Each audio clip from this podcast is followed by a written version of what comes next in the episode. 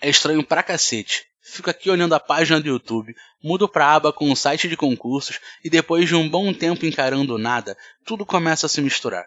Não sei o que é imagem, link, anúncio, frase, tudo vira uma bola inútil de informação que eu vou reter por, sei lá, 15, 18, 20 segundos no máximo. Depois fecho tudo e olha que surpresa, mudo para a tela do celular e passo pelo mesmo processo. Ciclos, ciclos.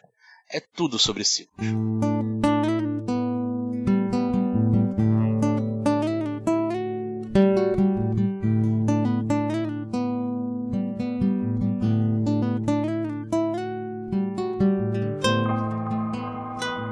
Lembra dos emaranhados? É disso que eu estava falando. A gente entra num mar de metadados interligados, com todos os lugares ao mesmo tempo, onde uma notícia sobre um assalto a banco na Suécia te faz imaginar como seria a sua vida lá, e se teria diferença ser refém num assalto aqui no Brasil ou no país de primeiro mundo. Afinal, certamente até os assaltos lá são mais chique-chique, não é mesmo? Fechando a notícia, você se depara com um pensamento bem longínquo, se perguntando se a Suécia também colonizou outros países. E logo abaixo veio outra notícia de algum país europeu sendo filha da puta. Novidade. Como se estivessem dentro da sua mente. Nisso você já nem pensa mais. Isso é tão Black Mirror. Você pensa, caralho, quando foi que eu cedi esses cookies mesmo? Então só segue rolando o feed e foda-se.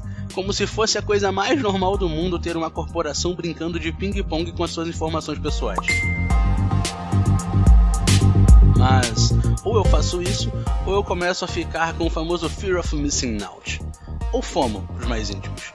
Em pleno século XXI, como pode alguém não marcar a caixinha de eu aceito que a empresa detenha todos os meus dados e os venda para que empresas de publicidade possam traçar o meu perfil e me enviar anúncios sobre a melhor torradeira elétrica gamer RGB feita especificamente para mim? Daí, tá crie seu próprio mercado de torradeiras gamer. Uh!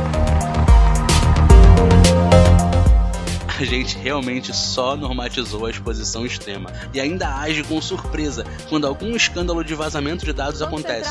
informou o vazamento de dados de informações de, de milhões de usuários das maiores redes sociais. Vejam só.